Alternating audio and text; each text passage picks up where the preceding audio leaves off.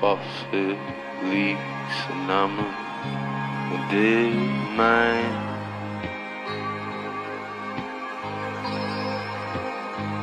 Just wanted your love. Spare me all. Cuaderno de bitácora 1, al habla Capitán Congrio. Soy el único tripulante de este submarino al que he llamado el infame pez. Preguntaréis, Capitán Congrio, ¿qué haces el submarino? ¿Qué te pasa por la cabeza? El señor Snitchell, muy buena, siempre es un placer oírte. ¿Cómo te encuentras en tu isla, solitario?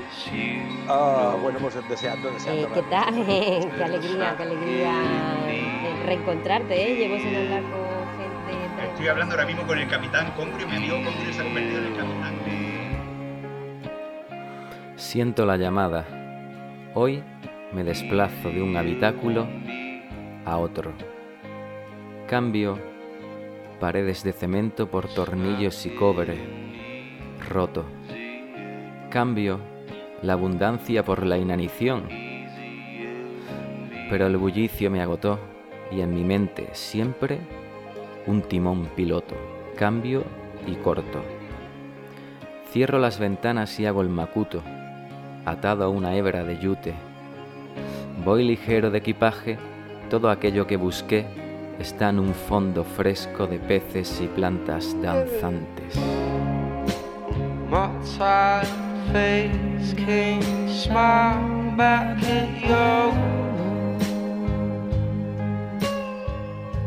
He trazado un plan, recuperar mi lata preciada.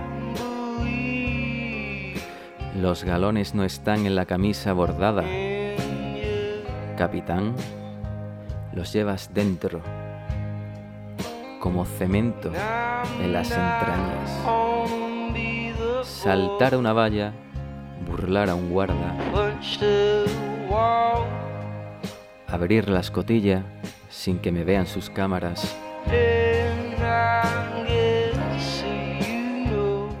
y encender la bombilla, meter la marcha y virar hacia la salida y huir como una ráfaga.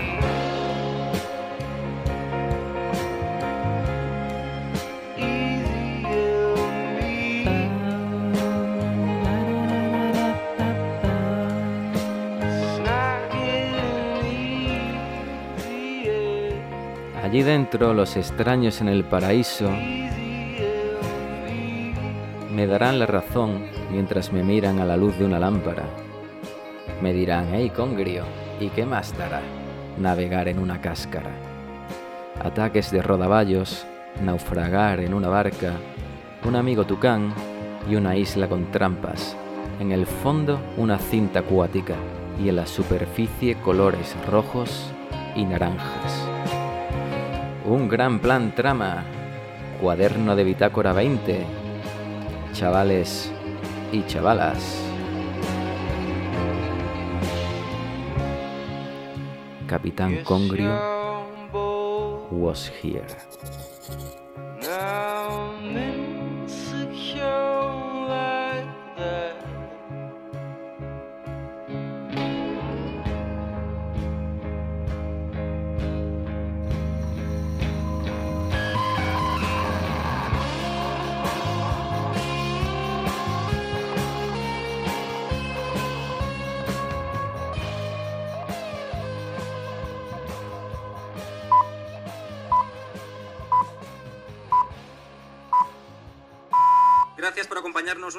Una semana más en Del 40 al 1.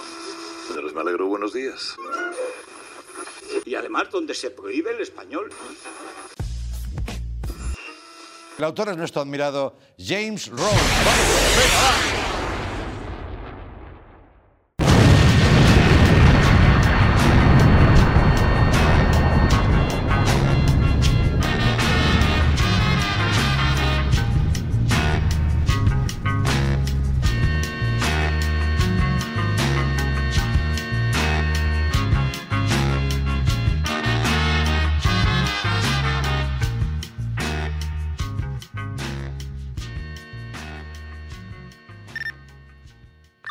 Hola, hola amigo de la mugre. Hombre, eh, inquilino congrio, inquilino congrio, qué ganas tenía de escucharle. Che, che, che. Ya basta, ¿eh? Ya basta con eso de inquilino, esa bromita ya se ha salido del tiesto. ¿Qué está pasando? Inquilino. ¿Capitán? Capitán Congrio, por favor. ¿De nuevo eres capitán? Siempre he sido capitán. Esto ha sido como un retiro. ¿Estoy hablando de nuevo con el capitán Congrio? Estás hablando con el capitán de corbeta Congrio, amigo. ¡Guau! ¡Qué ganas tenía, capitán! ¡Oh, qué bien! ¿Pero ya me estás llamando desde el submarino? No me lo puedo creer. Ven a recogerme. A- Aún no, Pedro, aún no, Pedro. Y tampoco tengo yo muchas ganas de recogerte, ¿eh? Porque nuestra convivencia no fue muy fructífera, no sé si te acuerdas. Oh, pobre capitán. Jo. Pero he trazado ya el plan, lo tengo escrito, lo tengo en mente, y esta misma noche recupero mi latilla. Oh, el infame pez. Vuelve ese infame pez. Ué, El infame pez. Qué alegría. Oh, pues esto creo que es una buena noticia, ¿no? Porque abandonas Metrópolis, te libera y vuelves a ser capitán, que es lo que yo siempre he deseado. Espero que me llames, como siempre, desde tu latilla, desde tu infame pez. Y nada, pues nos pongamos al día de todas las cosas que estoy escuchando. Por supuesto que sí, seguiré contactando. Espero que no me hayan roto la radio, porque entonces lanzaría el misil ipso facto. Pero espero. Pero una cosa, eh, capitán, eh, ¿me vas a llamar habitualmente o esto qué pasa? Porque te noto un poco compungido. Ahí, ¿Esto suena final? ¿Pa- ¿Está pasando algo? Porque no, no te noto tan, tan alegre como, como antes. ¿Qué pasa? Bueno, amigo de la mugre, esto no es un final, es un hasta pronto, pero sí es verdad que yo me voy a tomar unas vacaciones bien merecidas. Yo no sé tú, pero yo las voy a, tomar. Vale, entonces mm, voy a estar sin hablar con mi amor, ¿no? O sea, voy a estar mm, solo, voy a estar sin poder... A hacer una cosa, voy a hacer una selección para esta ocasión. Eh, voy a declararte públicamente mm, cariño eterno aquí en Radio Tomahawk para que nos escuchen y, y voy a, a pincharte este Funnel of Love.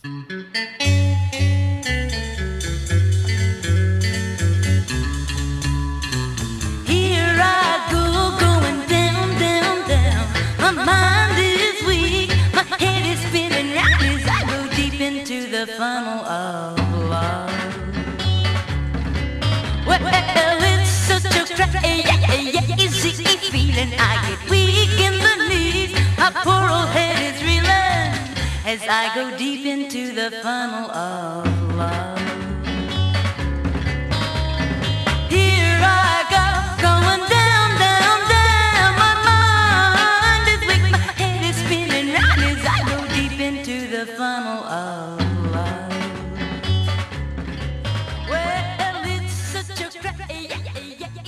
Crazy Pues sí, de la mugre, ese amor y ese cariño, ya sabes que es recíproco. Esto es un temazo, ¿no? Este funnel of love. Esto es un embudo, un embudo de amor, capitán. Ya que ahora vamos a estar un tiempo sin hablar, pues bueno, quería aprovechar la ocasión para, para bueno, pues para mm, declarar mi cariño y, y que sea como una despedida dulce y un hasta luego eh, lleno de, bueno, pues de buenos momentos y, nada, pues quería que escucháramos a The J and the C Trio, que no sé si te ha gustado la voz de ella. Eh, ella tiene una voz estupendísima, ¿no? ¿Te ha gustado? Es una voz formidable de la mugre. Pero te diré que como estoy volviendo a mis orígenes de capitán, ya no me fijo tanto en melodías, ni armonías, ni, ni acordes de la mugre. Me centro mucho en lo visual, en las portadas, que tú sabes que a mí me, me gustan tanto de la mugre. Y me he dado cuenta En- que este trío eh, me fascina mucho la pose por la que ha optado el tío de la caja, ¿no? Ese tío ha decidido sentarse así, con la caja, Para los que no están viendo la portada, cuando lo busquen, eh, tenemos al trío. eh, perdón que te interrumpa, capitán, para que la gente se sitúe. Tenemos a ella, a Anne del Ren, eh, que es la cantante, la formidable cantante y bajista, de pie sobre una columna, apoyada en una columna. Detrás está el guitarrista Carl Russell, en esa misma columna. Y ahora, Capitán Congrio se acaba de fijar en Jerry Dugan, que está sentado y puede continuar con su caja.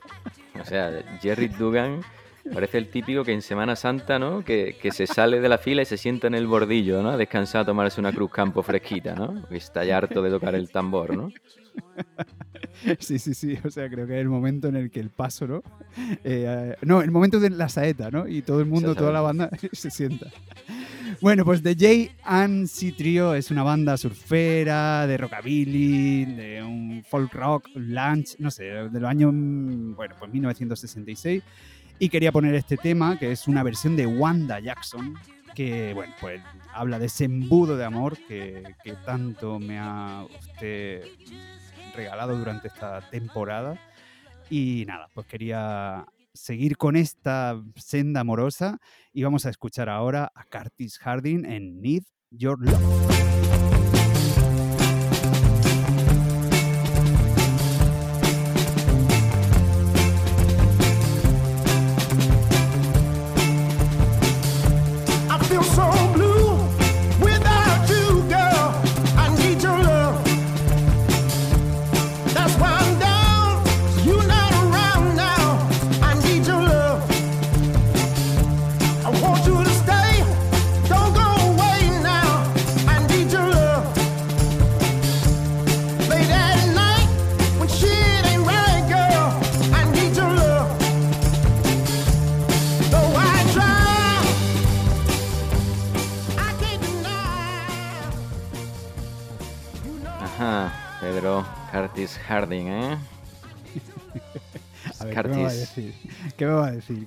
Curtis? Capitán, y Harding. qué alegría decirte capitán de nuevo, qué bien. Sí, sí. eh, Curtis Harding está muy propio, ¿eh? Eh, Curtis, ya sale ahí en la portada ahí ese primer plano del geto, con un bigote funky muy setentero, ¿no? De la mugre. ¿Por qué se ha perdido esto? ¿Por qué se ha, pedi- se ha perdido el bigote, Ah, Pedro?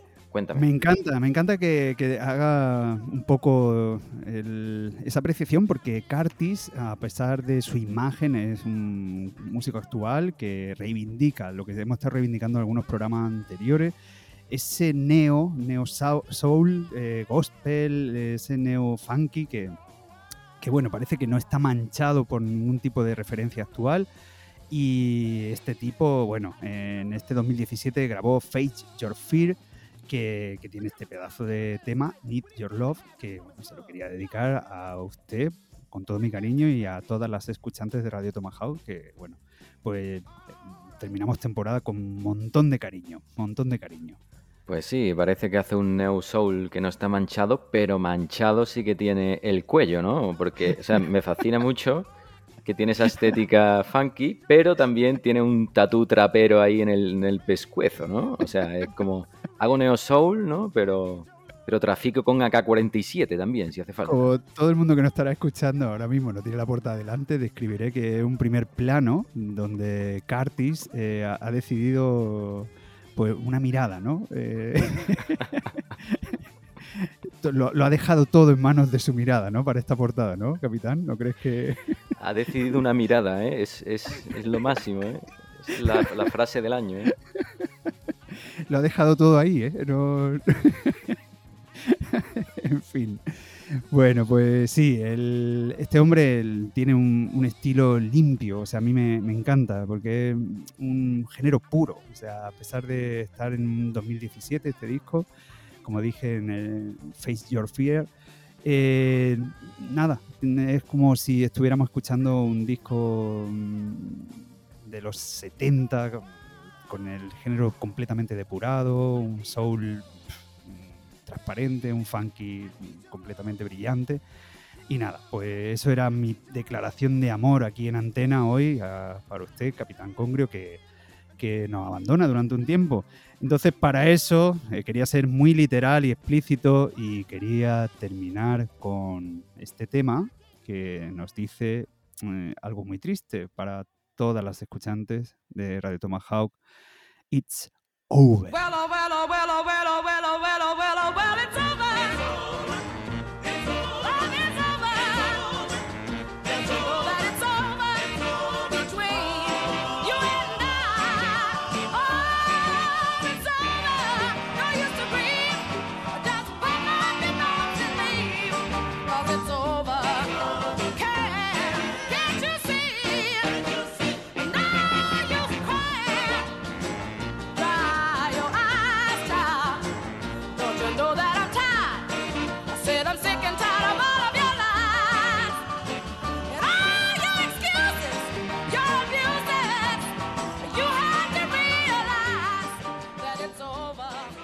Ajá, pues, pues muy bien, tenemos a Irma Franklin, que yo creo que es hermana, ¿no? De, la gigantísima Areta, ¿no? De la gigantísima, como bien dice, Aretha Franklin, también cantante de soul. Y bueno, pues, mm, o sea, se hizo famosa por, por la versión original. Ella es la compositora de Piece of My Heart, que, hizo tan famoso Janis Joplin. Y, pero Erma, o sea, yo la, siempre la reivindico porque tiene también un, un estilo muy depurado. Estábamos hablando como de Curtis Harding. Eh, ella mantiene ese, ese funk, ese soul eh, intacto y a pesar de tener un nombre ahí tan deslumbrante a su lado, a mí me parece una cantante a reivindicar con un estilazo tremendo. Este disco, además, se reivindicó ella porque se llama Her Name is Erma, es como estaba saliendo.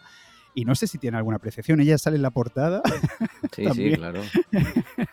no creo que la mirada sea lo más llamativo. No sé lo que te llamó aquí la atención, capitán. Claro, ella es un- eh, una persona de reivindicar y ella lo sabe y por eso sale en la portada, ¿no? Con esa actitud que, que es como, yo estoy aquí y a mí no me cuentes variedades, ¿eh? O sea que yo estoy aquí, yo tengo el flow y he decidido poner este fondo amarillo pollo, ¿no? Que parece un popeye de limón, ¿no? De esos de... Este sello Epic eh, nos mostró a una Erma estupenda en primer plano, tanto en su portada, como estamos analizando ahora, tanto como en la música.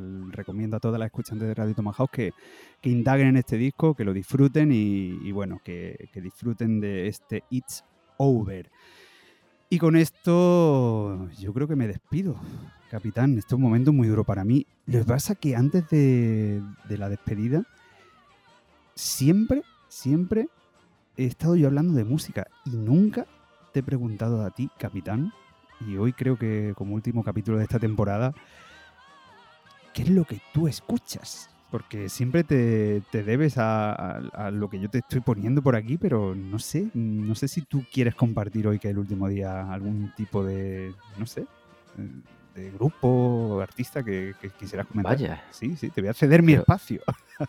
Pero bueno, de la mugre, esto me pilla muy de sorpresa, ¿eh? Hombre, es que eh, es un día especial. Esto se acaba y, y quería, bueno, pues dejarle un, un poquito de, de base mugrienta donde usted pudiera también compartir su influencia o alguna cosa que, que bueno, que Pues, pues, pues, joder, pues la acepto, esa base mugrienta de la mugre. Venga. Y bueno, pues te diré que para este verano seguramente me voy a enchufar un disco mucho que ha salido hace poco, que se llama Mr. Moral and the Big Steppers, wow. que es el último disco que ha sacado el grandioso rapero de Campton, Kendrick Lamar. ¡Bumba! Bimba, ha, ha soltado un misil de la mugre. Este tío ya llevaba cinco años sin sacar un disco y nos ofrece esta barbaridad. Hay que tener en cuenta que este personaje que nació en el 87, ¿eh? que es muy jovencito, con su anterior disco Dem, eh, se llevó un premio Pulitzer. Ha sido el único disco que no ha sido ni música clásica ni jazz que se ha llevado ese reconocimiento. Qué bien, Kendrick Lamar. Yo soy fan. mm, Tengo que decir que no lo tengo trabajado porque, porque usted me tiene que ilustrar y hablaremos en otro momento de estas influencias que me tiene usted que ilustrar. Y, pero sé que es el rey, ¿no? Se puede decir que este hombre tiene un espacio infinito, ¿no? A explorar y lo que está haciendo es una barbaridad. Totalmente, esa es la palabra. Es un espacio infinito a explorar. Este tío ten en cuenta que está en el número uno, es reconocido como lo máximo, ha tenido incluso hits muy mainstream, ¿no? Está como en la ola. Pero a mí lo que me, me apasiona de este pavo es que literalmente él hace siempre lo que le sale mm, de la punta de la chorra, ¿no? O sea, puede estar el- el- en la ola máxima, pero yo solo pongo de ejemplo que escuchéis la intro de este disco Qué bien. y ya con eso lo dice todo. Y es muy, es muy interesante porque es un disco que aunque sea de género de hip hop, presenta varias escuchas. No es el típico disco sota caballo rey al uso que te lo pones con un beat y un tío soltándote ahí la turra, sino que requiere muchas escuchas y eso es súper interesante. Qué bien. Oye, capitán, pues ponnos un poquito, por favor, de esa introducción. ¿Se podrá escuchar aquí? Sí, ¿no? Pues si os voy a poner la intro, eh, esto que os digo, quedarse empieza con unos eh, cantos corales, ahí por la cara. eh, Muy bien. Y nos dice, espero que en esta vida encuentres algo de paz mental. Y le contestan, cuéntales la verdad. Y es un poco de lo que va el disco, porque él habla de, de todo lo, eh, la diatriba que ha tenido con la fama, de la terapia, de las infidelidades que él ha tenido, de relaciones tóxicas, de eh, el abuso contra la comunidad afroamericana y del cristianismo también, porque este hombre parece ser que es muy cristiano. Así que bueno, te tomo la palabra como tú haces siempre y aquí os dejo United in Grief. hope you find some peace of mind in this lifetime. Tell them, tell them, tell them the truth. I hope you find some paradise. Tell them, tell them the truth. Tell them, tell them, tell them, tell them you're. I've been going through something. 1,855 days. I've been going through something. Be afraid. What is a bitch in a miniskirt? A man in his feelings with bitter nerve. What is a woman that really hurt? A demon, you better off killing her. What is a relative? Make a repetitive narratives on how you did it first. That is a predator in reverse. All of your presidents, he with thirst. What is a neighborhood reputable? That is a snitch on a pedestal. What is a house with a better view? A family broken in variables. What is a rapper with jewelry? A way that I show my maturity. What if I call on security? That mean I'm calling on God for purity. I wanna got me a therapist. I can debate all my theories and sharing it. Whoa. Consolidate all my comparisons. Humbling up because time was imperative. Whoa. ¡Wow! Madre mía, me deja usted sin palabras, capitán. Esto tomo buena nota de ello y, y habrá que hacerle algún espacio, ¿no? En un futuro. Eh, en un futuro si, si lo tenemos, ¿no? O sea, capitán, no nos va a abandonar, ¿no? Es solo un paréntesis, ¿no? El mundo está ahí, Pedrito, y yo estaré ahí con él también. Qué bien, yo me pongo un poco tristón, lo tengo que decir, eh, porque estos ratos con usted me, dan realmente la vida. Eh, eh, no voy a soltar una lagrimilla, pero sí, bueno, pues como ya le de- declaré y toda la música que para hoy de hoy era un poco una declaración. Creo que estoy más que, bueno, pues... mm, ay, que me estoy emocionando, capitán. Esto de que sea el final de temporada me pone un poco triste. Así que vamos a hacer una cosa, venga, que tengo aquí preparado un pelotazo y, y un poco de una explosión, ¿vale? Y, y es mi única recomendación de, verano. Toda la primera parte de, de mi sección era para usted, una declaración de todo lo que sentía hacia usted. Y ahora eh, vamos a recomendar este pedazo de artista a todas las escuchantes de Radio Tomahawk. Y vamos, sin más, eh, y así de esta forma nos despedimos de esta pedazo de temporada que he estado a, a su lado con Rocky Roberts, Sono Tremendo.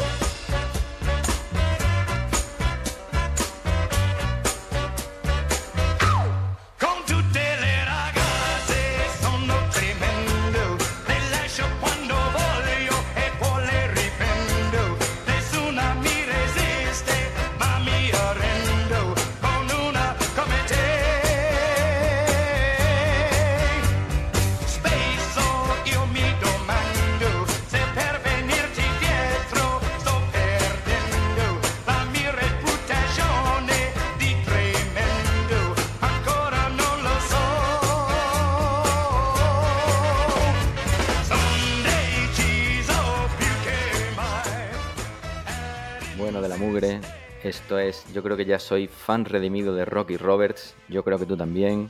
Queremos un altar de Rocky Roberts, por favor. Pues sí, capitán. eh, escuchemos a Rocky Roberts durante todo el verano. Escuchemos este sono tremendo durante todo el verano. Añoremos nuestra radio Tomahawk, eh, pero solo tenemos que decir un hasta pronto, ¿no? O no sé. Yo me quedo en stand-by, me quedo con ganas de recibir su llamada, de que estas ondas vuelvan a vibrar y nada.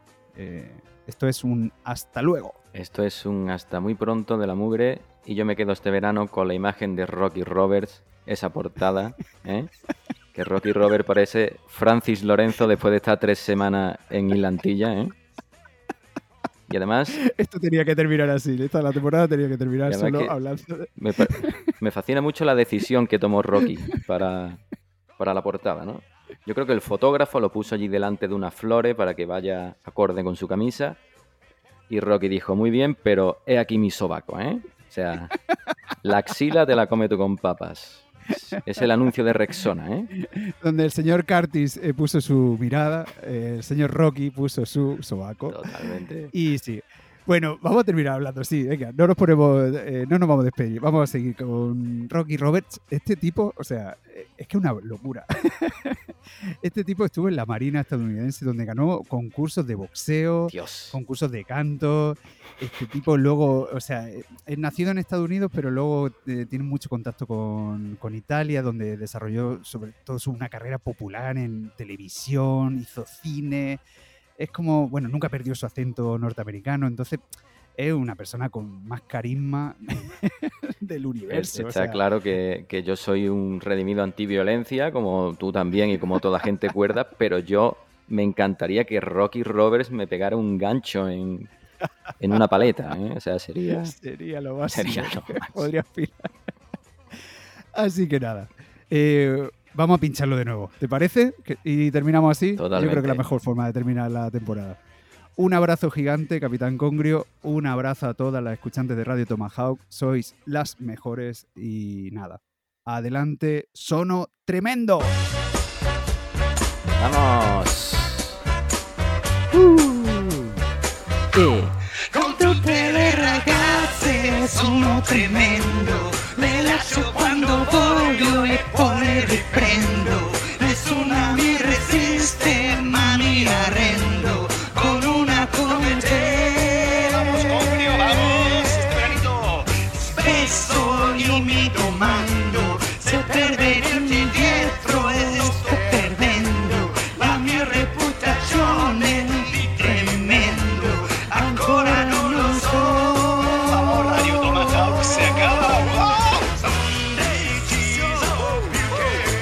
No te la sabes, ¿eh?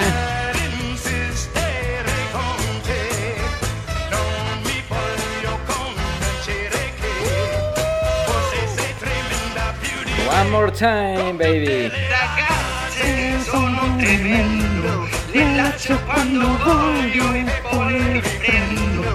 tremendo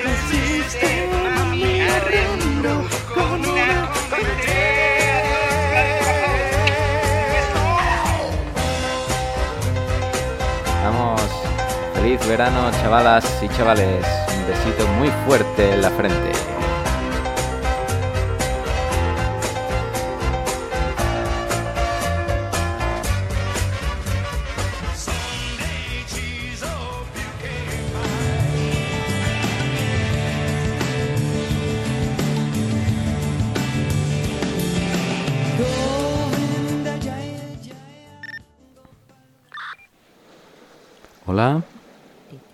Señor Esdru. Pero bueno, ya ha salido la cabeza. Hola. Está cantando. Hol- Hola, hola, Congrio. Hola, Hola. Esdru. ¿Qué, tal? pasa? ¿Qué tal? ¿Tengo que preocuparme, Esdru? ¿Te ves Eh, en tu mundo? No, sí, estoy en mi mundo, estoy en, en un mundo muy, muy loco, ahora mismo en un mundo de caos, de polvo, pelusas rodando y mucha prisa. Me estoy mudando, Congrio. ¿Te estás mudando? Sí, sí, espérate, que tengo aquí, a ver. Pero bueno. aquí. Me Pero mudo. ni que vivieras en, en, un, en un barrio al uso, Esdru. No. Vives en una isla. Mm, ¿A dónde vas? Vamos a ver, eh, no me voy a ir de la isla, pero me veo obligada a cambiar de sitio porque llega el verano, eh, llega el calor y esto se está petando de barcos que ya los veo en el horizonte y que van a desembarcar aquí a todos sus pasajeros cruceristas insoportables. Así que estoy Además, qué desastre, ¿no? Ese turismo que lo sueltan y dice, vengan, tres horitas en Roma y después nos vamos para Mykonos. Darse prisa. Efe- efectivamente. Lo que pasa es que como aquí no hay un foro ni un coliseo que visitar, aquí es que se, se bajan y se quedan en la playa, se toman 27 daiquiri y, en fin, yo que me había refugiado en esta isla para estar sola, pues imagínate, encima con el calor que hace y este sofoco terrible. Y bueno, pues aquí estoy recogiendo un poco lo que buenamente puedo. Eh, entonces me voy a ir con lo justo y he pensado eh, que voy a intentar, mira, si no se consigue, pues ya está. Pero voy a intentar meter algunas cositas en un baúl, ¿En un baúl? algunos de los libros más preciados de este año. y Vaya. lo voy a echar al mar a ver si tú te los cruzas. Y bueno, Oh, pues como un regalo de recomendaciones marinas. Qué poético es, Duro. Vas a echar un baúl con libros que te gustan al agua. Sí, sí, sí. Pero lo mismo lo pilla un ballenero japonés, ¿eh? Y no se enteran de nada. Bueno, pues ya está, pues hijo, que yo qué sé, para la candela del barco, ¿no? Pues me intriga mucho, es Duro. ¿Qué libros van en ese baúl? Mira, pues es que con este calor eh, tan terrible que está haciendo, que ya parece que estamos en agosto y ni siquiera hemos entrado oficialmente en la temporada estival, eh, este sofoco me ha recordado un librito que he leído este año con muchísimo gusto, que lleva precisamente ese título. Es un libro de cuentos de una autora colombiana muy jovencita, Laura Ortiz Gómez, que ha editado Barret eh, el año pasado, en la edición es de 2021, y son nueve cuentos eh, con este título tan sugerente, una edición además preciosa. Y bueno, pues Sofoco transita ahí por un montón de lugares eh, de la periferia colombiana, en realidad aborda temas que tienen que ver con la homosexualidad, con la tradición, la muerte, la violencia, pero bastante alejado de lo que suele ser la novela colombiana calificada como novela de la violencia, eh, todo este mundo del narco, no tiene que ver con eso, es una mirada nueva que se centra más en la naturaleza, en la recuperación de la memoria y tiene, es una colección de cuentos maravillosísima, que la he disfrutado un montón, así que este sofoco lo meto en el baúl para ti. ¿Qué te parece? Ajá. Pues me lo apunto, ¿eh? Porque la palabra sofoco siempre me ha gustado mucho, sobre todo la expresión esa de señora mayor de me ha dado un sofoco. Hombre, que va acompañada además de, de abanico en las tetas, ¿eh? Bien fuerte. Abanico muy fuerte en las tetas, sí, sí. Abanico. Pero claro, ese sofoco no es motivo de preocupación. O sea, le da un sofoco y esa señora se va a recuperar 100%. Siempre me ha gustado mucho. Muy bien, Esdru. Me lo apunto, sofoco. Sí, sí, apúntatelo, yo lo he hecho aquí en la caja y, y si te llega, oye, espero que te guste. Y nada, y aquí sigo, sigo dando vueltas a esto a ver si no llegan demasiado temprano esta gente, porque es que, bueno, el panorama que se presenta, imagínate, turismo desbocado, masivo, em, que, en fin, eh, parece como si llegaran una especie de extraterrestre a cargarse la isla, porque es que además mm, con esto, no sé, no, no parece que sea un turismo muy sostenible, ¿no? Esta cosa ahí de al mogollón y bueno, eso Pues la verdad que sí, es duro. Díselo a mi madre que todos los días pasan 7 millones de chinos por la puerta para echarle foto al zaguán. Parece el Tivoli World, aquello. Una señora de ronda barriendo la puerta y un montón de japoneses haciendo foto una fregona vileda, ¿eh? Y aparece Wuhan entero allí. Muy bien.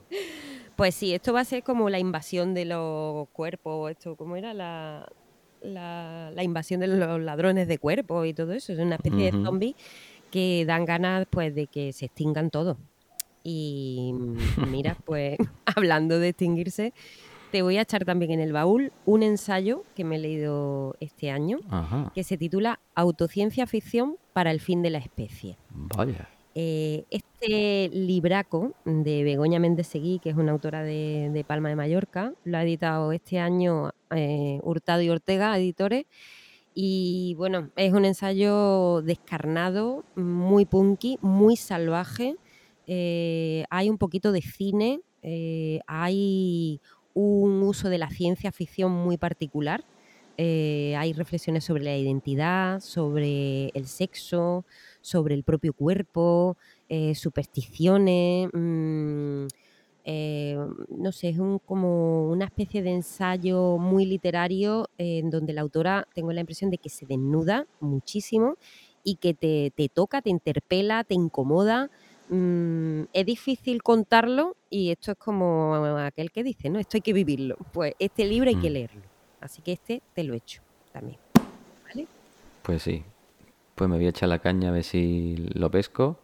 Y me pillo este autociencia ficción para fin de la Sí, especie. sí, sí. Que ya el título, El título- eh, mola muchísimo, llama título mucho la atención. promete. Y bueno, es que no se me ocurre nada mejor con, con todos estos zombies que van a aparecer por aquí. Es lo que, lo que me nace. Esta gente que, que se va a cargar la isla, de verdad. Em, Es todo, no sé, la sostenibilidad de este turismo que destroza la naturaleza eh, me, me hace muy mala sangre. De hecho, me recuerda a otro librito que tengo por aquí. ¡Ja! Fíjate, este también. Qué bien hilado todo, ¿eh? Es Drew, tu recuerdo con tus Eh, lecturas. es que, bueno, tienen bastante relación. Este es otro libro de cuentos eh, que se ha publicado eh, este año. La autora es Liliana Colanzi, es una autora boliviana y lo edita Páginas de Espuma dentro de esta colección que tiene de narradoras eh, que están ahora también muy en boga, de mucha calidad. Este libro ganó el, el premio Ribera del Duero de relato. Y bueno, pues aquí hay... Muy buen mm, vino tinto, ¿eh? es muy buen vino tinto, me va a hacer falta. Eh, son seis cuentos. Eh, los dos primeros además están divididos como en varias secciones y son todos relatos pues que tienen que ver también con, con la explotación de los recursos naturales, las consecuencias que tiene la presencia humana en la naturaleza. Hay un poquito también de ciencia ficción, em, de saltos en el tiempo. Hay relatos que se ambientan por una parte en la prehistoria, luego salta hacia el presente, eh, desastres naturales, crisis energética. mm, hay textos que están directamente basados en, en casos reales, ¿no? El, el- último, que es el que da título al, al libro, Ustedes brillan en lo oscuro, está basado en un accidente que hubo en, en Guyana en el 87 con un accidente con radiación y todo eso. Y la verdad es que me ha sorprendido bastante porque se aleja un poco de lo que estaba, mm, por lo menos yo lo que estaba últimamente leyendo en páginas de espuma, que eran narradoras latinoamericanas, pero más del ámbito del terror, de este neofantástico. Y Liliana Colanzi le da una dimensión distinta. Aquí hay una experimentación con, con otros asuntos y con otro tono, mm, más cercano a, algo casi distópico, pero que no lo llega a ser porque realmente lo tenemos ya, ¿no? Y a la recuperación de, de- de las raíces históricas de esa explotación de recursos naturales que, que tanto daño causan, ¿no? Eh, ¿Tiene algún, algún cuento eh, también sobre otros temas? Sobre, tiene uno que me gusta mucho que se llama La deuda, eh, en donde se, se acompaña a una persona a cobrar una deuda y ahí hay también una cuestión de memoria familiar, de la identidad de los padres y todo eso. Mm, recomendable este, este libro de, de Colanzi para este verano, estupendo. Pues sí, me lo apunto. Además, esa temática del hombre inmiscuyéndose donde no debe y la, la naturaleza rebelándose contra él, siempre me gusta mucho. De hecho, me recuerda al, a Ágata Ojo de Gato de Caballero Bonal, Ah, sí. que va por ahí. Pero claro, eso te tienes que leer el Neverija antes y estudiártelo para enterarte. O sea que me viene muy bien que hayas, me hayas recomendado este libro. El Nebrija, mira que Nebrija hasta ahora estamos celebrando el- estamos celebrando su muerte, el quinto centenario de su muerte, y hay que ponerle una calle. Buenos botijos también, Sí, ¿eh? Hay que poner una calle en cada sitio de Andalucía ahora. Hay una iniciativa para recuperar. Hombre, por favor, la calle Esdrújula. Calle Esdru, por favor. ¿Para cuándo, eh? Recolecta de firmas ya, para allá. Que hagan un, ¿cómo se llama eso? Un- una plataforma, un change for, for Sí. Japanese. Muy bien, Pues Esdru. sí, mira, tengo por aquí también, que es que este te lo tengo que dar porque enlaza con lo que hemos comentado antes. Cuando llegue toda esta gente, yo me pregunto, ciudadano congrio, eh, ¿de qué van a vivir? ¿Qué van a comer? Porque son tantos y la isla, hombre, eh, tiene recursos limitados, ¿verdad? Que aquí no, hay ni variedad de alimentos ni tampoco es que vaya a crecer a demanda. Entonces creo que igual esto se convierte como una especie de escena de a lo viven, pero en lugar de en los Andes y en mitad de la nieve, pues aquí en una isla perdida, en una playa y acaban comiéndose lo uno al otro. Y además no hace falta echarse aceite, ¿no? Porque ya con el sudorcito Claro. entra perfecto un bocadito en el, Sí. en el muslito. Pues ahí te recomendaría que leyera otro libro de cuentos, Ajá. Cuentos carnívoros. Uh, titulazo. Este es un librazo que me he leído, que no conocía a este autor, es un autor belga, se llama Bernard Quirini. El libro es de 2008, pero lo publicó aquí en España Acantilado en 2010, la traducción eh, de Marcelo Cohen, y son 14 cuentos súper interesantes. Me ha gustado muchísimo este libro porque mm, el estilo, las referencias, el mundo que tiene Kirini al escribir es el mundo de como de lo, que se suele denominarnos lo- los grandes narradores europeos, o sea, te remite a, a otros lugares que me ha venido muy bien también, que yo estoy siempre ahí como muy obcecada con, con Latinoamérica y, y este viene de, de otra tradición que también me interesa muchísimo. Eh, es muy vilamatiano este libro, de hecho el prólogo lo hace Vilamata, que en su línea no es exactamente un prólogo, es como un relato más dentro de, de la colección. Habrá hecho un Y ahí- metaprólogo, ¿no? Claro. Hace un juego, coge un- uno de los personajes que aparece como leitmotiv en algunas de estas historias, pues lo coge Vilamatas también y lo sitúa en su propio prólogo y lo hace suyo, ¿no? Y me ha gustado un montón. De hecho, me lo saqué de la biblioteca y lo he renovado para leérmelo otra vez porque hay cuentos mm, absolutamente maravillosos. Hay, bueno, hay un, un cuento, un relato que en realidad es una colección como de semblanza eh, de crónicas musicales de Europa, y entonces hace ahí una especie de reseña. Eh, luego tiene uno que me gusta mucho, y esto es de formación no profesional, sino sentimental, Recuerdos de un asesino a sueldo, que también tiene varias partes y que son como testimonios de alguien que se dedica a eso, ¿no? Es un asesino. eh, De formación sentimental has dicho, Esdru, un asesino sueldo, no quiero meterme ahí. sentimental porque a, a mí me gusta mucho todo lo, lo detectivesco y todo eso, entonces Ya, ya, ya. mm, me, me ha encantado, la verdad, es una serie como de, de recuerdos, ¿no? De anecdotario de un asesino a sueldo. Eh, El primer cuento, que es bastante impactante, que se llama Sanguina, en donde, bueno, no te voy a contar, pero en fin. Mm, Ya lo dice eh, todo, ¿eh? hay, sangre, hay carne, hay gente comiendo y usando la sangre para lo que no es habitual. Em, no sé, me ha parecido una selección de relatos estupenda. Así que esta te la voy a echar para la saca también, porque yo creo que te va a gustar. Pues seguro. Te estoy viendo con todo esto que me cuentas. Sanguina, relatos carnívoros. Te estoy viendo un poquito, desde que te fuiste de Meantrópoli, era un poco misantrópica, ¿no? Sí, sí, sí, sí. Yo, yo salí huyendo por pata, ya lo sabes, Congrio, y la verdad es que, bueno, en principio abracé la soledad con muchísimo gusto porque estaba muy cansada de, de ese mundo falso, pero luego también me ha entrado un poquito la nostalgia. Esto de, estar fuera, de bueno, pues de no relacionarte con otras personas, de dejar tu mundo, de poner tierra de por medio y de estar que no estás, ¿no? Porque tampoco es que haya abandonado Metrópolis del todo, ya sabes que he ido eh, y tengo la intención de, de volver, no quiero perder el contacto, pero ese estar en un sitio y en otro, pues a veces es difícil de llevar. Y bueno, precisamente, mira, acaba de publicarse un poemario que se titula Vivir lejos, que me está acompañando mucho estos días porque mm, me hace identificarme eh, lo que la voz poética cuenta aquí. El autor es Santiago Esteso, eh, es un autor argentino Ajá, y Santiago español. Esteso, ¿eh? Sí, sí, sí, Ese nombre ya tiene que ser de una persona muy sexy, ¿verdad? totalmente. Debe de tener una sonrisa, madre. Una sonrisa y unos ojos, ¿no? Una mirada profunda. hombre más guapo, ¿eh? Limpia. Y eso que no lo conozco, ¿eh? Pero me estoy enamorando ya perdidamente de, de Santiago Bueno, y no le han puesto fotos en esta edición de McLean y Parker grave error. porque, porque no sé por qué, porque Error en fin, es que nada más que con esa carta de presentación, Es el Paul Newman argentino, ¿verdad? pues sí, este es su primer poemario y me está acompañando estos días eh, porque, bueno, los textos tienen mucho que ver con esta sensación que te digo. Te voy a leer el poemita que abre el libro para que te hagas una idea, ¿vale? Dice, traspaso fantasmas discretos, persistentes, como puertas, como quien rompe un laberinto, como quien da un golpe en la mesa familiar y parte. Buah, ¿Qué te parece?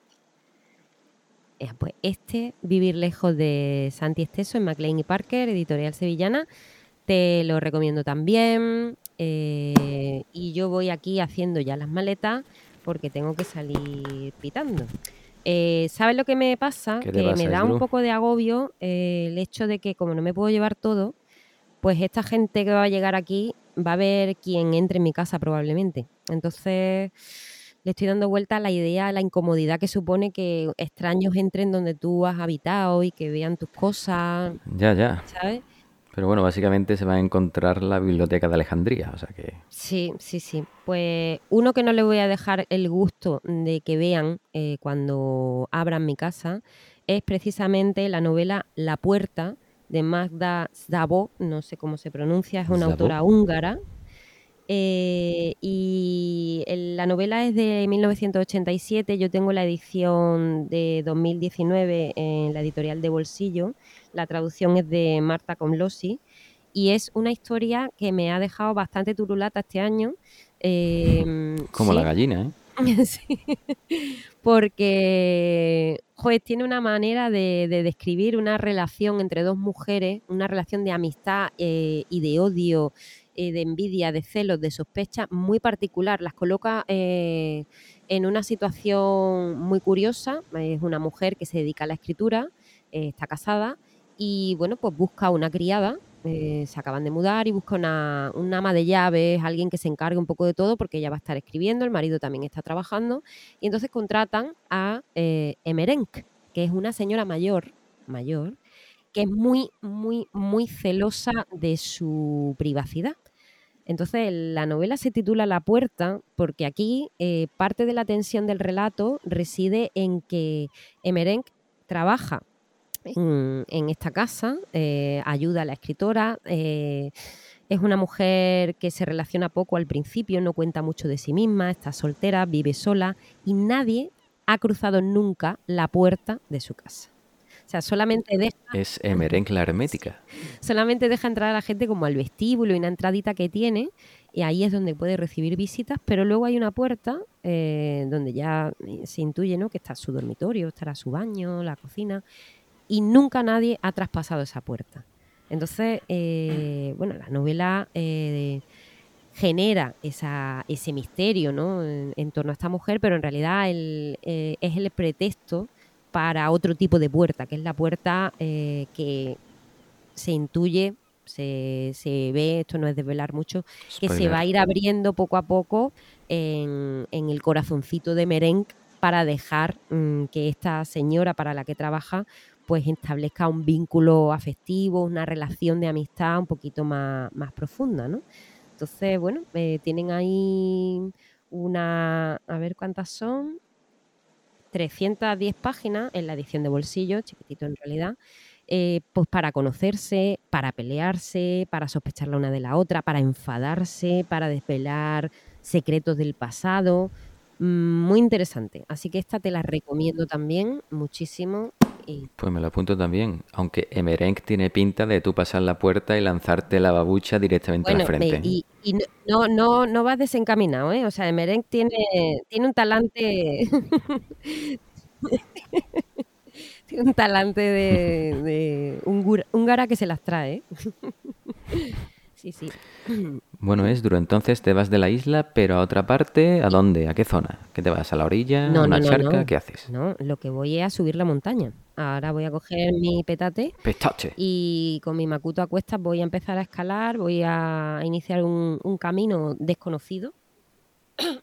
Un Oye, poquito de todo. eso en mi pueblo se llama carraspera. Y me voy a, me voy a, no sé, a la aventura, porque yo no, no tengo mapas aquí, no conozco nada. Yo cuando llegué me instalé aquí en la playa y de aquí no me he movido. Así que voy un poco a la aventura como la protagonista de Quebrada, que es la novelita que ha publicado Mariana Trabacio este año, eh, bueno, el año pasado en, en Argentina y este año en la editorial Las Afueras.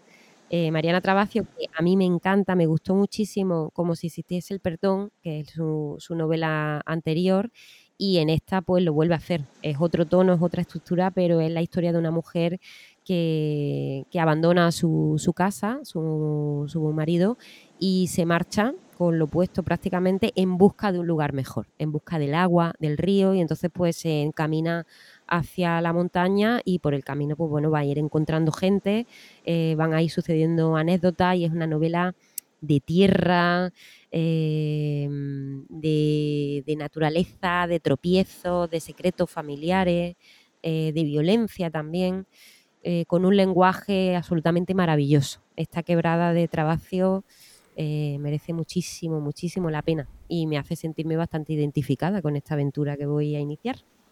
Pues eso te iba a decir, Esdru, con esta aventura que vas a iniciar, espero que te encuentres algo halagüeño allí en la montaña y no sea muy hostil, Bueno, Esdru. ojalá. Mira, ojalá llegue a un sitio donde haya, yo que sé, un arroyito, un Claro. río, mm, algún lugar que me dé un poquito de, de, no sé, de recreo, ¿no? Siempre viene bien un ruachelillo. Bueno, siempre, no siempre, ¿eh? Mm, mira, este que tengo por aquí. Como me encuentre un río, como el que describe Mariano Quirós en su novela Río Negro, editada en Tusqué en el año 2020, eh, te juro que me ahorco. Río Negro y no será por la tinta de un calamar, ¿no? No, no. Mira, esta novela ganó en 2011 el, el premio Laura Palmer no ha muerto. Me encanta. Hombre, por favor, qué maravilla de, qué maravilla de premio, por Dios. Pero maravilla, ¿eh? Eh, pues es el, el segundo año que, que convocaban el, el certamen, en 2011. El jurado, bueno, en el jurado estaba, por ejemplo, Selva Almada, que es otra de mis muy favoritas escritoras argentinas. Eh, y este autor, Mariano Quiroz, que es del año 79, él, él es de Resistencia, eh, yo he leído una colección de cuentos suyos que se llamaba La luz mala dentro de mí, que me gustó muchísimo porque tiene un estilo en el que parece que no pasa nada y de repente algo se tuerce, algo te perturba y te machaca absolutamente. Y en esta novela ocurren cosas muy tremendas. En este río negro, eh, bueno, hace referencia al río negro, real, y es la historia de un padre y un hijo, básicamente. Eh, este padre que es un tipo un profesional, escritor, eh, llevan una vida desahogada, vive él con la mujer y con un hijo adolescente, y la mujer se marcha a un congreso y él se queda en casa con su hijo, ¿vale? Y el punto de partida, eh, tenemos a un narrador en primera persona eh, que dice que su hijo es idiota. O sea, básicamente le cae fatal, no entiende a su hijo, o sea, no, no tiene, no se comunican bien, la relación entre ellos está totalmente rota y, este narrador protagonista mm, lo expresa sin ningún tapujo. Entonces, al principio, esa es la idea, ¿no? Que se va a quedar unos días solo con, con ese adolescente desconocido, que es sangre de su sangre, pero que no entiende muy bien por qué vive así. Es como una especie de ameba, o sea, mm, que está gordo. Claro, que, que está un poco gordo, que no hace nada, que no tiene intereses por nada. El tío detesta a su hijo. Y entonces em- entra en una espiral eh, de hacer cosas absurdas para intentar pasar esos días lo mejor posible y tratar de establecer alguna comunicación con, con el hijo, ¿vale? Eh, y bueno, pues todo lo que se le ocurre es mm, eh, un, un desastre detrás de otro. Entonces la novela empieza a, a- a torcerse, eh, empieza a ennegrecerse como este río negro, que en Argentina es un río eh, muy cargado negativamente. Es un río eh, con episodios de, contaminación, zonas estancadas, es un río al que se arrojaban y, y arrojan lamentablemente cuerpos desaparecidos, víctimas de violencia. Entonces es un río que carga cadáveres, descomposición, podredumbre y su casa pega justo a ese río. Y su vida, esos días con su hijo, va a experimentar también ese proceso de, de descomposición en donde va a haber toda una cascada que los va a ir arrastrando a episodios cada vez más violentos, más oscuros y más desquiciados. Es un novelón que se lee en, pero vamos, de- del, del tirón y, y que te lo voy a poner en, en este baulito como broche final. ¿Vale? Muy bien, pues entonces para recordar a nuestros oyentes, en ese baúl, por si alguien se lo encuentra que no sé yo, va Sofoco, Autociencia Ficción para el fin de la especie, Ustedes brillan en el oscuro, Cuentos carnívoros, Vivir lejos, La puerta, Quebrada y Río Negro. ¿Te parece? Qué montón, ¿no? Oye, echa- eh, échame, échame tú uno, ¿no? ¿Quiere que te eche uno? Sí, si me echa uno ahora, que todavía estoy recogiendo lo mismo, si quedas por aquí cerca, a lo mejor me llega a la orilla. Pues venga, pues mira, pues te voy a echar uno que tengo por aquí, que es un libro que el- al que le tenía muchas ganas de, de meterle mano. Lo he estado buscando por muchos sitios, estaba descatalogado Uh. y al final una persona lo ha encontrado, me lo ha regalado y me ha hecho ilu- mucha ilusión por esas cosas, por ser un regalo y porque tenía muchas ganas de encontrarlo. Y es una novela en 1915 Sí. de Virginia Woolf, Oh. su primera novela que se llama Fin de viaje. ¡Oh! ¡Oh! ¡Qué maravilla! Y yo creo que a ti te va a molar, Esdru, porque es un viaje que hacen hacia Latinoamérica, ¿verdad? Sí, sí, sí, claro. Así que Yo no tengo baúl, pero bueno, te lo ato con una guita una lata de atún, aunque el libro es tocho, pero yo te lo amarro de alguna forma y lo lanzo al Une, mar. a ver une mis dos llega. pasiones, ¿no? Latinoamérica y feminazis, que escriben. Tal cual es, Drew. Qué bien, me encanta, me encanta Congrio. Muy bien. Estupendo. Pues muy bien, Esdru, pues un placer como siempre hablar contigo. Espero que las vacaciones te lleven bien allí en tu retiro en la montaña, Tengo- que no haya muchos guires en chancletas comiendo camarones Espero que no. y Espero que lo que no. pases muy bien. Yo también. Nos volveremos a ver en septiembre. Ojalá, Congrio, que, que vaya bien estos meses de retiro y a ver si encuentro el camino de vuelta y cómo me encuentro las cosas cuando vuelva. Pero confío en que podamos retomar un poquito el contacto, ¿no? Ya sabes, la montaña yo, la, la radio no me la puedo llevar. Entonces te voy a dejar dos meses tranquilo, pero a ver si cuando se vayan todos estos cruceristas enajenados puedo, puedo recuperar estas conversaciones tan maravillosas. Bueno, tú me haces señales de humo como en El Señor de las Moscas y lo mismo yo te veo y te aparezco. Bueno, puedo, puedo quemar la conjura de los necios, a ver si. también, también. Muy bien. Un besito. Nos vemos después de verano. Un beso enorme, salud.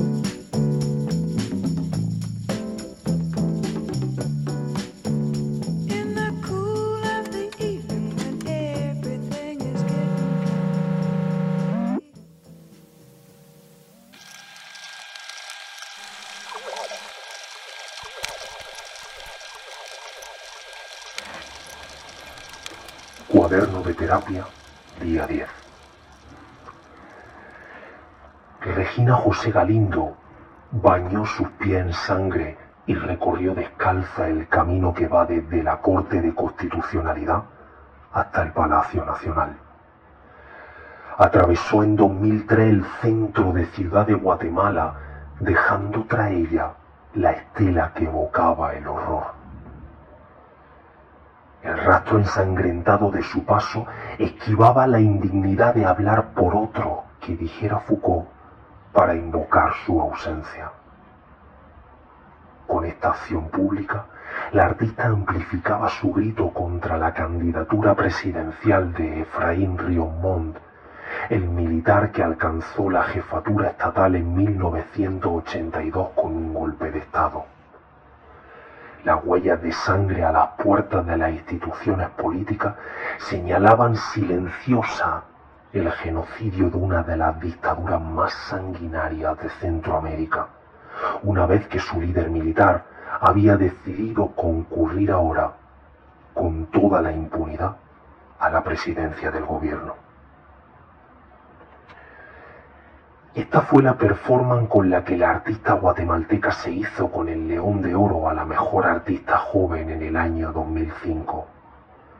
Hasta ese momento nunca se había otorgado una distinción de este calibre a una artista centroamericana. Pero la historia no acaba aquí.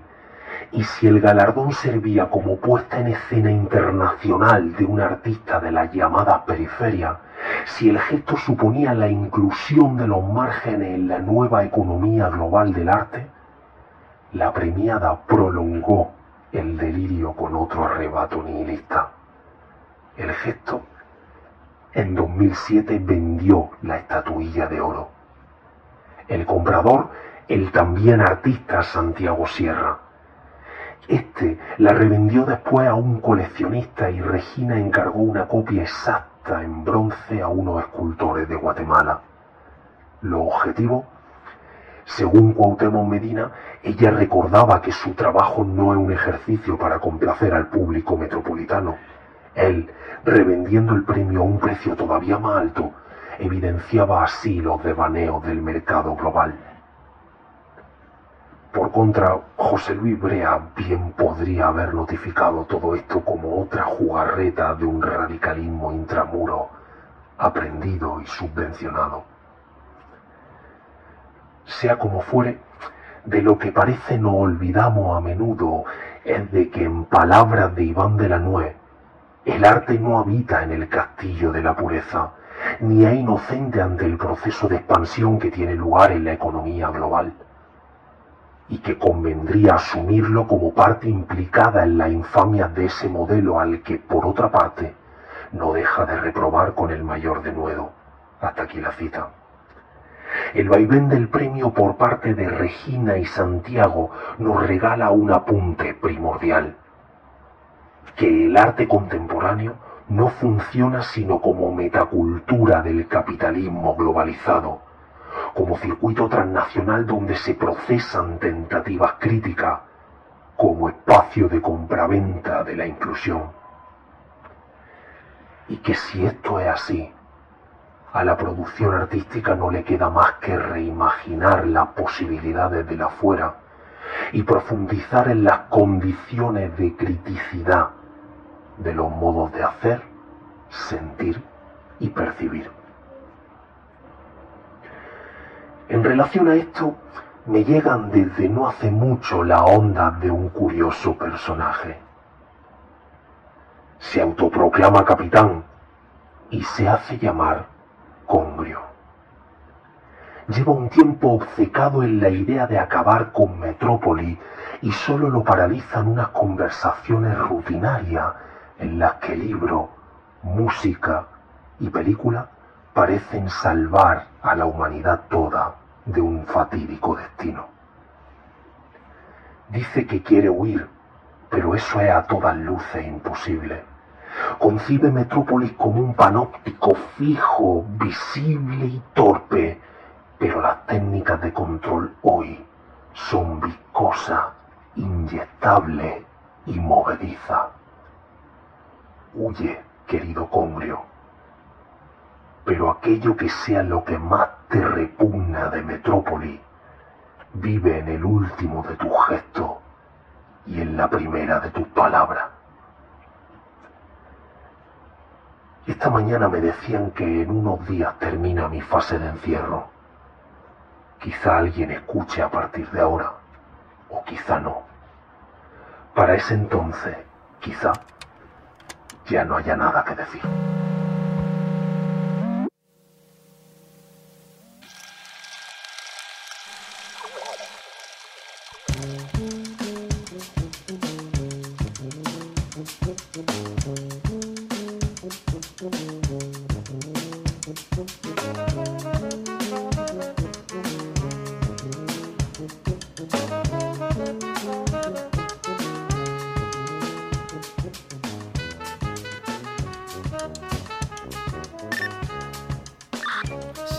Señor Snitchell, salutaciones para usted. Ay, ay, ay, ay. Bien recibidas y, y muy bien eh, y con todo mi corazón em, de vueltas. Eso, yo soy para usted un eterno retorno.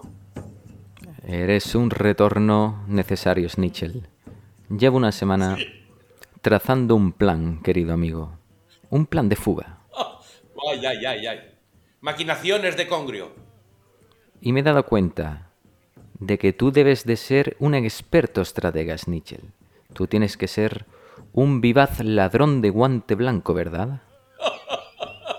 Blanco y pringado, porque soy un auténtico eh, barrio bajero en cuanto a las cocinas ajenas. Ahí me suelo mover muy bien. Tienes que ser un ladrón formidable, Snitchell. Yo creo que tú eres la pantera rosa asaltando una tienda de pienso, ¿no?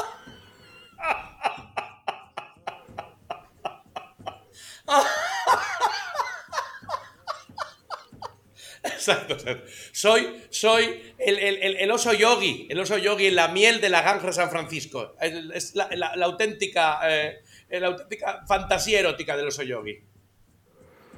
Si el oso yogi tuviera tu peso, estaría en profunda depresión, amigo. Me he dado cuenta de que tú eres más o menos, tienes que ser como el Dioni enfrente de un camión de horchata con las llaves puestas, ¿no? cual, tal cual. ¡Viva la chufa, señor Congrio! ¡Viva la chufa! Sí, señor. Esa gran semilla, ese gran líquido, qué gran néctar la horchata. La horchateta valenciana. Sí, señor. Sí, señor. El Nectar Valenciet Snitchell me he dado cuenta que yo creo que debería de enviarte mi plan por burofax para que lo revises, porque yo creo que tú siempre estás atento a posibles vías de escape, ¿verdad?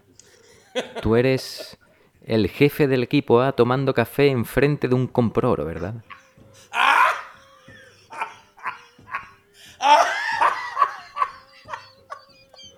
Un poco Mr. T sí me veo, eso es cierto. Yo era eh, eh, sin, tan, sin, tanto, sin tanto cofre por el cuello, pero un poco Mr. T Barracus o como se llamaba aquel tío, yo es verdad que es una, es una buena aproximación a lo que viene siendo mi ontología personal. sí. Tú tenías el doble de pescuezo que Mr. T. Snitchell. Yo creo que la adrenalina te vuelve un puma, amigo. Eres un jaguar nocturno. Siempre estás ávido. a- Siempre estás al quite, Snitchell. Tú eres una lechuza de 9 kilos apoyando una barandilla, ¿verdad? Totalmente, totalmente. Soy, es verdad, soy un búho del Pleistoceno, un búho perigordi, per- perigor- uy, perigordiense, como se diga, me da igual. La Venus mm, extensa por antonomasia, sí señor. Muy desnuda y muy grande y muy con muchas carnes colgando. No sé cómo se dice perigordiense ni pienso volver a repetirlo en mi vida. Muy bien, señor Snitchell. Hoy, como colofón, final de temporada, cuéntanos qué nos traes hoy, amigo. ¿Qué va a ser de mí sin, sin, sin, con- sin esta continuidad? ¿Ahora yo qué hago? Estoy pensando en montarme en algún crucero o algo para poder matar el tiempo con- mm, olvidando que no, no, no, no va usted a llamarme durante una larga temporada. Bueno, voy a tomarme unas vacaciones que yo creo que me he merecido. Voy a estar al solecito comiendo espetos, Sí. con las manos llenas de arena. Me voy a comer el espeto me voy a llenar las encías de 7 kilos de tierra, pero voy a estar muy a gusto. Joder, cuéntame, ¿qué me traes? Combínelo con un poco de salpicón, lo que viene siendo el espeto. Es una buena, una, una buena combinación. Tú sí que eres un salpicón, Snitchell. Cuéntame qué me traes hoy, que te lo pregunto ya 45 veces, hijo mío. Sí, hoy, hoy, bueno, hoy mm, como colofón a este, a este regalo que la vida me ha, me ha puesto delante de esta, estas llamadas. Yo hace un año jamás pensé que podíamos estar en comunicaciones una persona como usted, que me aliviara este trasunto solitario en el que me hallo ahora mismo. Eh, creo que mm, me apetece hablar mucho, muchísimo de, de- cine hecho por mujeres en nuestro país. Porque, eh, bueno, mm, eh, el año pasado, bueno, pues hubo, hubo casi un acontecimiento, en sí, en sí mismo ya fue un acontecimiento histórico, aunque no fue, se pudo rematar del todo, porque dos grandes festivales, tanto el de Cannes con Julia Ducournau como, como, como el Festival eh, de Venecia con Audrey Diwan, bueno, pues era la primera vez que en el mismo año dos realizadoras, dos directoras se alzaban con los premios princi- principales. Faltó Berlín. Allí ganó Radu Jude, un realizador eh, rumano, con una película pseudoporno, una auténtica antología del, del, del cine, bueno, o asaltador de todos los cielos, una, una, una, una película que no acababa bien, pero a mí me parece que, que tiene dos tercios muy, muy interesantes. Y por fin, fíjate, este año, la Berlinale, que se ha tenido lugar en febrero de, hace, de, este, de esta misma temporada, la ha ganado una directora española. La, directa- una directora española que ya eh, hace cuatro años sorprendió en Berlín con, un, con una película eh, absolutamente apasionante, Estiu, Estiu 1993, verano 1993, y eh, este año con una película titulada Alcarrás, pues ha ganado el Oso de Oro de Berlín. Hacía 40 años que un realizador español no ganaba ese premio y desde luego no había ganado nunca una realizadora eh, ese galardón.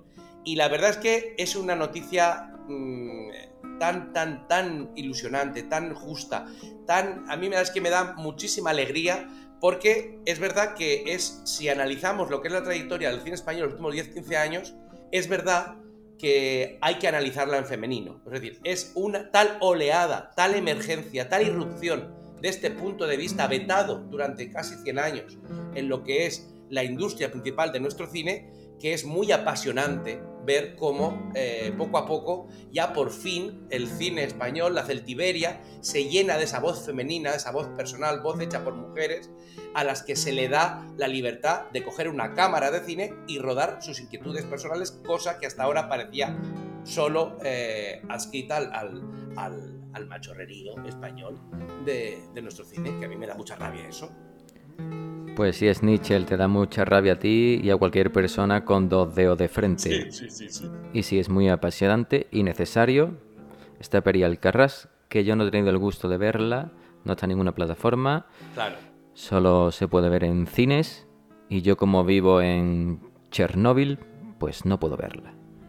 Así que cuéntame. en cuanto puedas, usted tiene que ir a ver eh, Alcarrás como sea, porque va a pasar una, una muy, muy, muy, yo diría que excepcional sesión de cine. Para mí es una película sobresaliente, eh, muy, muy emotiva. Es decir, eh, Carla Simón, eh, yo creo que acumula en su forma de concebir su oficio de cineasta las inquietudes mm, que yo creo que han mm, que caracterizan a, este- a todo este grupo de mujeres que, ya digo que por fortuna han irrumpido en la cinematografía de nuestro país. Yo ah, vamos a hablar de Carla Simón, pero quisiera hablar no, solamente por nombrar a Pilar Palomero y sus las niñas, a Belén Funés y la hija de un ladrón, Clara Roquette y Libertad, Elena Martín y Julia East, Celia Rico, Merichen Coley, Diana Toucedo, Carolina Estudillo, Nuria Jiménez Loranz y su excepcional Mike Messi, Cambreche, son muchas. Y de hecho, además, ahora mismo, eh, coincidiendo en cartelera con, eh, con con de, Carla Simón, pues podemos disfrutar de otra película que también eh, le recomiendo a usted y a todos los oyentes que, que, tenemos en nuestro programa, que es El Cinco Lobitos de Alauda Ruiz de Azúa. Una película exquisita, una película eh, con- que intenta analizar un poco la problemática de ser madre hoy en día, pero luego su discurso narrativo se amplía hacia unos horizontes eh, muy, muy, muy interesantes. Y además, en el último festival de, de, de- de Cannes, en el que acaba de concluir hace 15 días, pues se ha hablado mucho y muy bien, pese a que no haya ganado ningún premio, de una película que yo tengo muchas, muchas ganas de ver esta próxima temporada, que es El agua de Elena López Riera, la, joven cineasta de Orihuela. Y bueno, la verdad es que hablando de Alcarrás, yo creo que a, todas las cineastas que he nombrado, que cada una tiene su estilo, su personalidad, pero es verdad que en todas ellas hay una voluntad de apartarse de la ficción más casposa contra la que mm, eh, se ha, mm, eh, yo creo que, empotrado de una forma eh, lamentable el cine español. Eh, pues, por ejemplo, este año, películas tan lamentables, tan, tan, tan car- carpetobetónicas, tan rancias y tan malas como eh, la, la, la Venecia, veneciafrenia de, de Alex de la Iglesia o El buen ladrón de, de López de Aranoa, que a mí, bueno, es una película que ha ganado, ha ganado el Goya, pero parece una película que es eh, una vuelta al cine de Mariano Ozores sin ningún tipo de, de recato, un espanto de película. Y frente a todo esto, esta sensibilidad casi documental, con un afán muy, mm, muy evidente de, de capturar una verosimilitud mm, que, que- que escape a, los, a los cuatro lados de la pantalla, es decir, una sinceridad eh, que no tiene la mayoría del cine que se hace en nuestro país y que todas estas cineastas buscan y la mayoría de ellas hallan. Pues sí, me recuerda también esto que dice una peli que hablamos aquí anteriormente, a Destello Bravío de Ainhoa Rodríguez, otra cineasta española. Y muchas gracias, mujeres cineastas preparadas, por echarle la pata encima a las aberraciones de Alex de la Iglesia. Sí, señor. Yo creo que un día de esto nos llegará una notificación del juzgado. Gracias, Snitch. No le tenemos ningún miedo aquí Alex de la No Iglesia. fear this Cuando year. haga una cosa bien arreglada, pues lo diremos. La última es, una esco- es un insulto, es un insulto directamente. Muy bien. ¿Qué más tienes por ahí que contarme en este final de temporada? Bueno, esto, ya solamente eh, por hablando, hablar un poquito más de Alcarrás, digamos que eh, esta forma de manifestar esto que he dicho, de hablar del final de una, de una forma de vida, pues es, eh, yo creo que es lo más importante de la película. Ella cuenta una historia que es una ficción, evidentemente lo que, lo que hace es inventar una historia que acontece en ese pueblo, una historia de labradores, pero ¿qué hace? Que es la metodología, esto es lo importante en Alcarrás ella, a través de un casting de bastante tiempo, muchos meses, incluso años, por la zona, lo que ha hecho es buscar rostros que le iban perfectamente al personaje que ella había imaginado.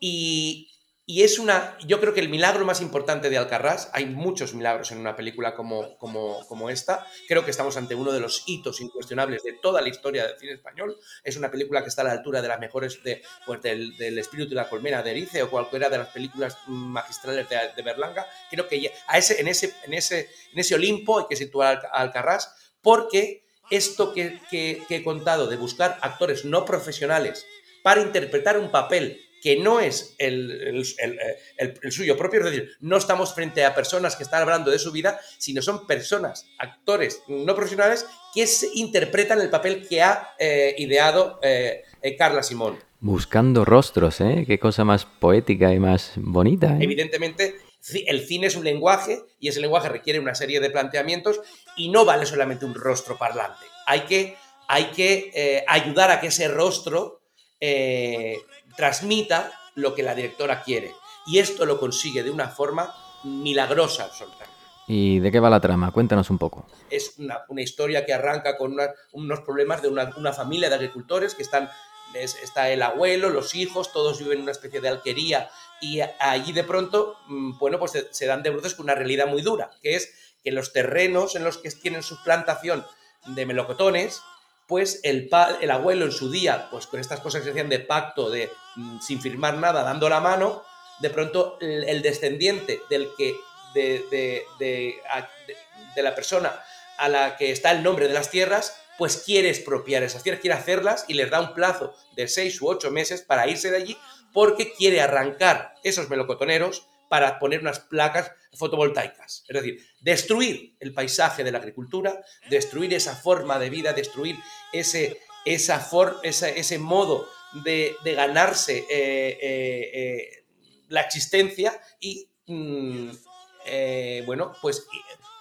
todo lo que acarrea el, el hecho de que em, es este capitalismo feroz que no tiene en cuenta los modos ancestrales de vida de determinadas zonas. Y, y además, esto también lo hace eh, perfectamente, mostrar las, todas las problemáticas a las que se enfrenta un agricultor hoy en día.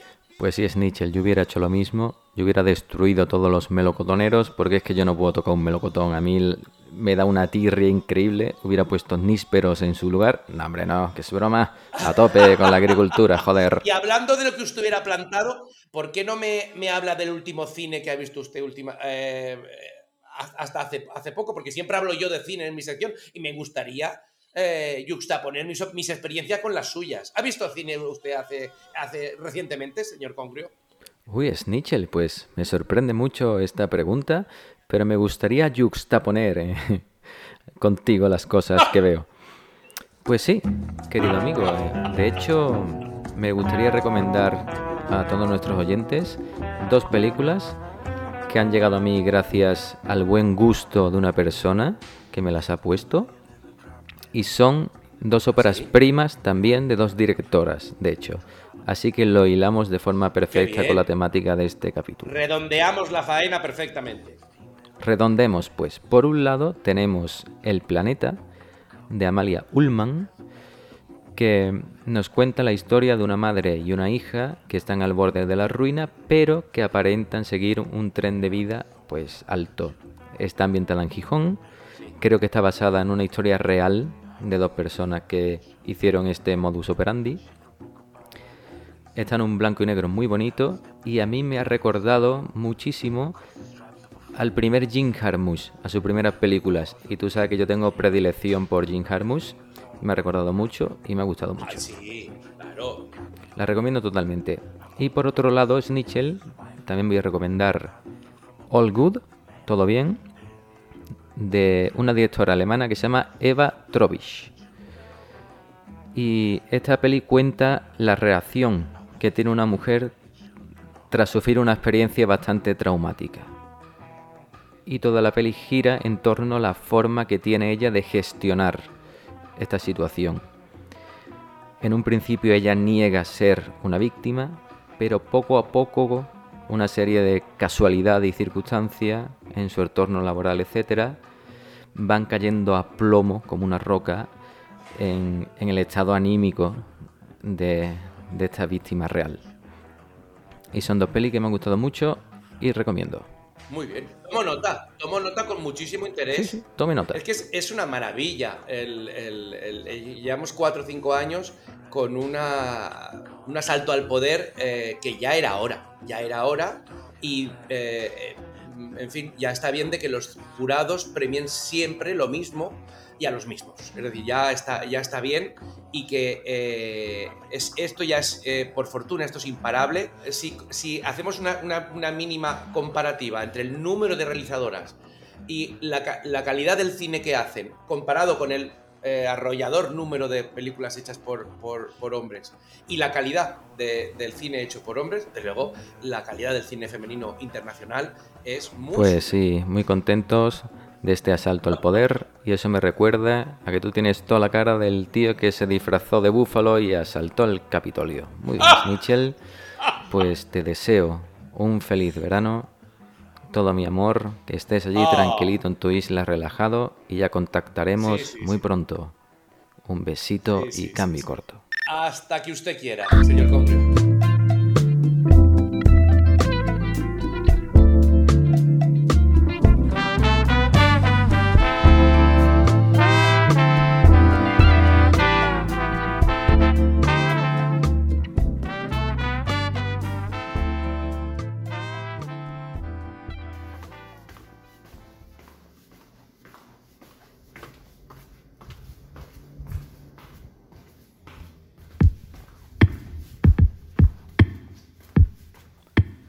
Hoy, estos pasos que se marchan de la ciudad no dejan huellas de tristeza, pues caminan rectos y decididos hacia mi querido submarino. El viaje hasta aquí ha sido largo, chavalas y chavales. Un año justo para ser exactos. Un 12 de junio publicamos el piloto y otro 12 de junio cerramos temporada. Creedme que siempre, justo al final de cada cambio y corto de capítulo, me acuerdo de aquel día, ya lejano, que contacté por primera vez por radio y comencé a narrar esta historia delirante de islas y mundos oceánicos. En este año hemos llorado, hemos sufrido pérdidas, nos hemos recompuesto y nos hemos hecho más fuertes. Nos hemos engrasado radiofónicamente, hemos tenido mejoras técnicas y sobre todo nos hemos divertido muchísimo. Gracias a cada una de vosotras y vosotros que nos escucháis, dais muestras de cariño y compartís la historia. Gracias oyente cuando nos abre las puertas de tu casa para que sonemos un ratito entre tus muros. Gracias a aquellos y aquellas que incluso habéis participado de una forma u otra. A los que nos sintonizáis desayunando o en el coche viajando o mientras trabajas en la cocina de tu casa. Gracias por comprarle un disco a tu padre después de una de nuestras recomendaciones. Gracias a esas madres que nos escuchan, algunas incluso allá por el levante. Pero qué voz tiene Congrio si tiene más voz que cuerpo. Gracias a las que lleváis el parche del logo pegado en la mochila o viéndose tras la luna de atrás del coche. Cada chapa que lleváis expuesta en la solapa de vuestros abrigos es un sorbito de combustible y alegría que llena el depósito de nuestro submarino y nuestros corazones. Se os quiere de veras. Gracias de la mugre y las largas charlas pre y posgrabación. Gracias Esdrújula y tu siempre bonita sonrisa al contactar.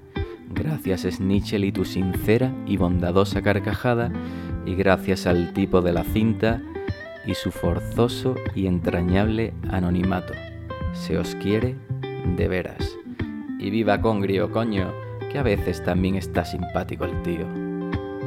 Viva el que sea que está escuchando desde México, Estados Unidos, Ecuador, Suiza, Irlanda, Perú, Argentina, Portugal o Reino Unido. La madre que me parió. Os mando un abrazo de los sinceros desde el otro lado del charco. Ya solo me queda saltar una valla, burlar un guarda, abrir la escotilla, encender el motor y zarpar de nuevo.